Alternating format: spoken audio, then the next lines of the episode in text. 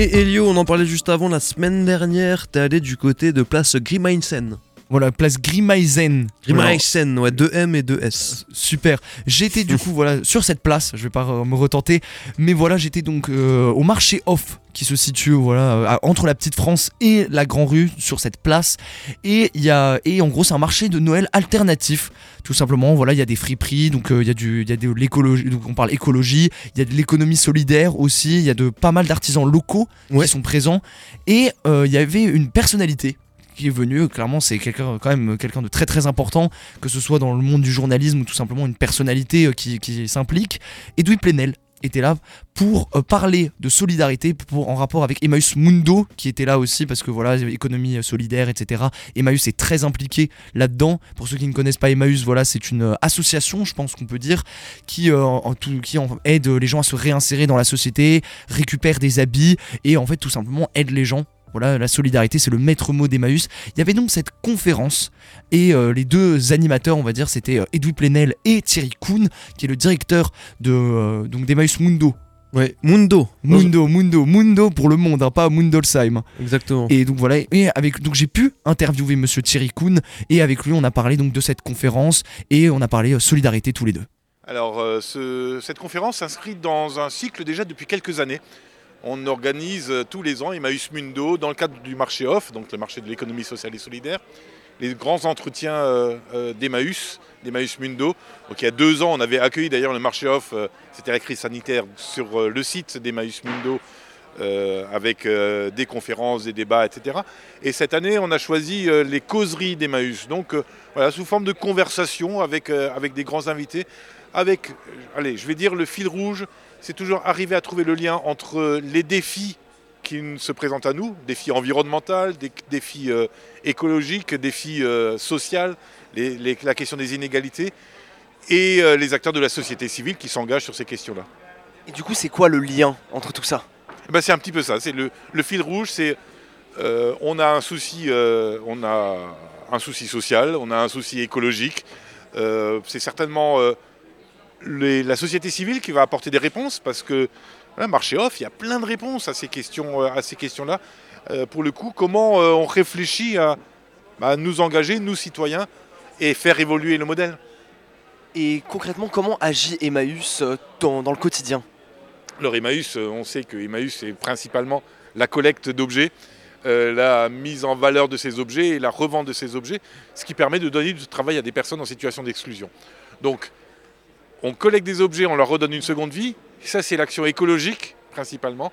Et euh, on donne du travail à ceux qui en ont besoin, à ceux qui sont en situation de chômage longue durée en particulier. Ça, c'est l'objectif, euh, social. C'est-à-dire qu'on fait du défi écologique un levier euh, de transformation sociale et un levier de, de lutte contre les exclusions. Et est-ce que vous avez quelques chiffres à nous dire sur l'action pour un peu se rendre compte de l'action d'Emmaüs? Alors euh, localement, euh, aujourd'hui, Emmaüs Mundo, c'est 160 euh, salariés, donc 160 personnes qui retrouvent un, travail, que ce soit alors, la collecte, le, recyclage, c'est principalement à Bischheim, dans notre nouvelle recyclerie solidaire et coopérative, mais c'est aussi de l'agriculture qu'on fait dans la vallée de la Bruche, c'est aussi des ateliers en détention pour aider les personnes en, détention, donc 160 personnes, et c'est environ 5 à 6 tonnes de matériel qu'on collecte par jour à, Bischheim et euh, auquel on donne une seconde vie. Le 16-18 sur RDS. Voilà donc Thierry Kuhn de Emmaüs euh, Mundo qui a parlé de, tout ça, de sa présence bien sûr sur euh, cette conférence. Et tu as pu aller voir du coup un moustachu quand même pas mal connu en France, Edoui Plenel, que tous les, fans d'investigation connaissent, que tu as, pu, que as pu approcher assez facilement. Et oui, hein, franchement, il a, été, il a été super carré. Je vais vous raconter un petit peu après comment, comment s'est passée la rencontre. Mais donc, tout d'abord, il y a eu donc cette conférence avec euh, Thierry Kuhn et Edoui Plenel, où ça a pas trop parlé, je vais pas mentir, d'Emmaüs, ça a plutôt parlé, on sait que Edoui Plenel est quelqu'un de très, très connu dans le monde de la géopolitique, dans le journalisme d'investigation, donc avoir une personnalité comme lui qui a révélé pas mal d'affaires, bah, il y a eu pas mal de questions qui tournaient autour de ça et pas vraiment autour d'Emmaüs. C'est des, questions ouvertes au public, c'est ça? Oui, il y, a eu un, y a eu un moment, une session ouverte au public, et Edoui Plenel, faut savoir qu'Edoui Plenel est très très très bavard, il a beaucoup divagué, et euh, j'ai pu lui poser une question tout d'abord, voilà, lors de cette conférence J'ai pu lui poser une question. Je, voilà, je voulais une question un peu légère. Je lui ai dit est-ce qu'il aimait Strasbourg, est-ce qu'il aimait le marché de Noël? Il m'a parlé de son service militaire à Colmar. Ah bon? Ouais. Ok. Donc ouais, il a vraiment beaucoup parlé. Il dit euh, c'était pas la première fois qu'il venait à Strasbourg. Je lui ai posé quelques questions et il m'a vu avec un micro parce que de base je voulais enregistrer tout simplement la conférence, avoir quelques extraits audio et vu que j'ai pu lui poser une question, je voulais garder ça. Et après il m'a vu et il m'a fait un signe de la main, ce signe que j'ai compris dans le sens euh, viens frérot, euh, on est bien. Je suis pas sûr qu'il parle comme ça. hein. Il a quand même 70 ans. Il, t'a dit viens frérot, vas-y on se met bien, Il m'a t'inquiète. dit viens frérot, t'inquiète. voilà, Edoui Plenel, la Edouance qui était là. Et franchement, ça a été super. Il a dit euh, voilà, Thierry Kuhn, gros merci à Thierry Kuhn parce que Edoui Plenel ne connaissait malheureusement pas RBS. Je me demande comment c'est possible, Bah, s'il est pas strasbourgeois. mais tout le monde connaît RBS. Tu, sur rbs.com, on peut écouter dans le monde entier. Je te dirai le nombre d'auditeurs en antenne, tu vas déchanter un petit peu. Mais vas-y, Et donc du coup, euh, il dit, euh, il me revoit avec le micro RBS et il dit, euh, c'est bien comme média ça RBS. Et Thierry Kuhn qui dit c'est un média très sérieux, très professionnel. Ah, c'est vrai, ok. Ouais, donc Thierry Kuhn, Cool. donc grosse, grosse, euh, bah, gros, gros merci à Thierry Kuhn qui a permis cette rencontre. Parce que s'il avait dit que RBS, voilà, c'était une. Bah, Plenel de- l'aurait peut-être pas faite. Ok, je, je savais pas du tout, ouais. Et Donc il a, il a maintenu le fait, enfin il a, il a engagé le fait que RBS était, était sérieux, donc qu'il pouvait venir te parler, quoi. C'est ça, c'est ça. Et voilà, j'ai pu donc interviewer euh, les deux, franchement. Et donc avec Edoui Plenel, donc comme je l'ai dit, Edoui Plenel divague beaucoup, il est très bavard, mais il est très intelligent. Et tout ce qu'il dit a un sens. C'est très très rare les personnes comme ça, mais tout ce qu'il dit Retombe sur ses pattes un En, peu. en fait, en fait, il y a, en fait, tout ce qu'il dit a, a quelque chose, même s'il divague, en fait, il y a, il y a un fond à ce qu'il dit. Tout est rejoint, il y a une espèce de connexion entre tout ce qu'il dit qui est phénoménal. Et vous allez le voir dans cette interview, hein, je, veux, je vais pas trop trop spoiler, mais on a parlé solidarité. Donc Emmaüs, parce qu'il était là pour ça, il avait déjà reçu beaucoup de questions géopolitiques sur la question, il avait déjà beaucoup parlé des- de société. Tout Ouais. simplement, du coup, je me suis dit, on va essayer de recentrer un peu sur Emmaüs. Et il a parlé aussi de Spartacus. Ok. Spartacus, il a parlé de plein de choses. Il m'a même repris à un moment parce que, parce que j'avais été un petit peu, genre j'ai pas totalement compris ce qu'il avait dit. Et vous allez voir, mais en tout cas, c'est une super interview. Merci encore à Edoui, merci encore à Thierry et merci au marché off qui a permis cette rencontre. Et longue vie aux pipelettes comme euh, Edoui Plenel. On l'écoute, du coup, il sortait de la, de la conférence euh, à ce moment-là. C'est ça. On a parlé euh, d'espérance, de comment euh, là où on est, euh, euh, Emmaüs qui part de la cause sociale, hein, des gens qui sont fracassés par la vie, c'était le message de l'abbé Pierre, du droit au logement, du droit à avoir un toit, avoir un métier. Euh, eh bien de, de, ce- de cela, moi le droit à l'information comme journaliste, le droit de savoir, eh bien de tout cela c'est des chemins qui permettent de mieux comprendre comment on peut inventer des solutions, inventer des résistances. euh, euh, je redis, inventer de l'espérance, ne pas désespérer. euh, de... Il y a plein de nuages, il y a plein de problèmes, il y a plein de défis. Et bien, il y a des bonnes raisons de combattre et, et- et de se rassurer par nos résistances. On est en 2022 aujourd'hui, l'abbé Pierre existe depuis des dizaines et des dizaines d'années. Est-ce que la mission de l'abbé Pierre, elle est encore essentielle aujourd'hui? Plus que jamais, plus que jamais, plus que jamais. Et je dirais, c'est un message éte- éternel. En fait, c'est Spartacus. Euh, je, je raconte toujours euh, ce passage du film de Spartacus. Le film avec Kirk Douglas dans le rôle principal.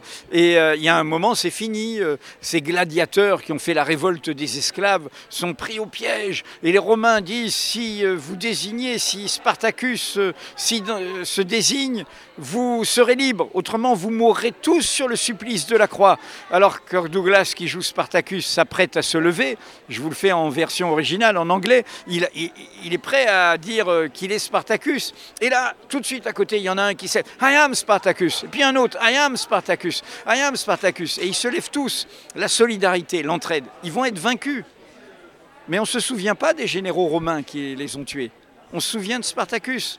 C'est-à-dire qu'on a toujours raison de se lever contre une injustice.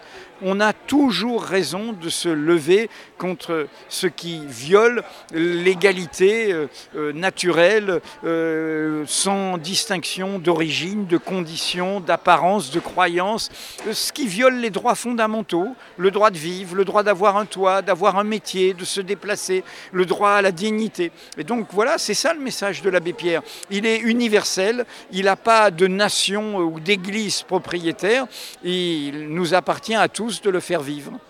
Alors j'ai une dernière question, votre phrase, on a toujours raison de se sacrifier. Pourtant il y a une autre phrase qui De dit... révolter, de se- de révolter, pas de se sacrifier. Oui c'est c'est vrai, c'est moi Si qui... on se sacrifie, euh, euh, c'est qu'on perd toujours. Non, il y a des fois où on gagne quand même. Et de toute façon, les générations suivantes reprennent le flambeau et elles finissent par gagner. Vous savez que l'esclavage a été aboli quand même. Bon. Mais Parce qu'il y a une phrase qui dit ce sont les vainqueurs qui réécrivent, qui écrivent l'histoire. Est-ce que vous pensez qu'il y a un lien entre ces deux phrases? Vous avez entièrement raison. C'est Walter Benjamin notamment qui a écrit ça. Bien sûr, ce sont toujours les vainqueurs qui écrivent l'histoire à notre place. Mais la vérité, c'est qu'ils écrivent leur histoire, leur histoire de pouvoir, de puissance. En fait, ils veulent immobiliser l'histoire. L'histoire, elle n'est pas jamais immobile. Elle n'est jamais finie. Elle n'est jamais euh, euh, figée dans un présent qui serait un présent mort. Elle est toujours un mouvement. Et c'est pour ça que les soi-disant vaincus contre lesquels les vainqueurs écrivent l'histoire, ils reviennent toujours écrire une nouvelle histoire. Et donc il y aura toujours de nouveaux pour écrire l'histoire. Et donc les vainqueurs qui veulent immobiliser l'histoire, ils ont plein de visages. hein. Ils peuvent être un oligarque russe, un euh, membre du Parti communiste chinois, un capitaliste fraudeur, un, spéculateur euh, financier. Ces gens-là, ils veulent immobiliser l'histoire.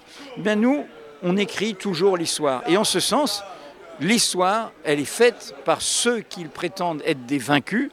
Mais pour moi, et je l'ai dit dans un livre qui s'appelle La victoire des vaincus, ce sont les vaincus qui sont victorieux. Est-ce que je peux poser une dernière question sur, euh, ouais, euh, sur Emmaüs Mundo? Donc du coup, euh, maintenant, c'est quoi le, le futur avec Emmaüs Mundo? Je ne sais pas, ce qui est sûr, c'est que Mediapart va être partenaire euh, de nouvelles initiatives, notamment euh, en 2024, quand euh, Strasbourg sera capitale mondiale du livre. On a des projets. Voilà, donc il y a déjà une alliance structurelle entre Emmaüs, Emmaüs Mundo et Mediapart. Voilà, et puis moi, personnellement, j'accompagnerai toujours ces initiatives, comme je l'ai fait avec Cédric Héroux, qui est devenu un, centre Emmaüs à La Dans le sud de la France, sur les demandeurs de refuge. Bref, ce sont des très très belles personnes qui ont les mains dans le cambouis, sans se la raconter, sans prétention, sans verticalité, sans autoritarisme. Et c'est celle-là qui fraye les chemins d'avenir pour moi. Merci beaucoup. Merci à vous. En direct toute la semaine, c'est le 16-18 sur RBS. Voilà la petite interview de Edoui Plenel du coup que tu as réalisé du côté du euh, marché off très très cool. On sent qu'il est déjà dans la, transmission, il pense un peu aux, futures générations etc. Parce que c'est vrai qu'il a, il a fêté 70 ans quand même euh, cette année donc il est plus tout jeune. En tout cas un énorme parcours euh, au niveau du journalisme d'investigation. C'est ça, il a été rédacteur en chef du Monde, qu'il a quitté en 2003 à cause de révélations au sein du bureau, et il a créé Mediapart, du coup, qui est l'un mé- un journalisme, on pourrait presque dire, d'investigation, qui a révélé beaucoup d'affaires, notamment euh, les Panama Papers, Ouais. encore euh, qui a parlé des Wikileaks aussi. Donc voilà, c'est un journalisme qui est très poussé, voilà, c'est c'est un très très grand journaliste. Voilà, qui a marqué vraiment euh, littéralement genre le journalisme français. Je pense que j'exagère pas en disant ça parce que c'est des affaires, on en parle encore aujourd'hui. Et franchement, c'était super sympa. Il a été très ouvert. Et je pense, comme tu l'as dit, il y a ce côté transmission. Il a vu un jeune journaliste et peut-être qu'il s'est dit, enfin journaliste, moi je me déjà je vois je vois les montagnes et les grandeurs. Voilà, un jeune service civique, on va dire, qui a été là et et qui s'est dit peut-être tout simplement, voilà, il est avec son micro et on va lui donner de la force aussi. Mhm. Voilà, peut-être qu'il a pensé ça aussi. Grand merci encore à Thierry Kuhn qui a été vraiment super sympa. Voilà, qui euh, ils ont euh, voilà, en fait tout le monde a été ouvert. Tout simplement, merci au marché off aussi qui nous a permis de réaliser euh, ces, ces interviews. Ouais. Sans le marché off, il n'y a pas d'Edoui Plenel à Strasbourg. Sans Emmaüs Mundo non plus. Voilà, donc ça a été une espèce de connivence, de connexion qui ont fait que bah, ça a pu que cette interview a pu voir le jour et, et donc merci à tout le monde. C'est cool, en tout cas, retrouver tout ce contenu sur, bientôt sur les plateformes de streaming avec la page euh, RBS euh, Podcast. Et effectivement, Edu Plenel hein, qui a marqué aussi des générations de, bah, de journalistes. hein. Par exemple, euh, un média local comme Rue 89 Strasbourg, c'est un média qui s'inspire un peu du, du format euh, Mediapart, l'investigation, etc. D'aller d'aller fouiller un peu, euh, voir ce qu'on nous dit officiellement, si c'est vraiment vrai en backstage. Donc voilà, c'est très important des médias comme ça. Merci à toi, Elio, pour ton reportage, c'est Ah, cool. Merci à toi, Pierre.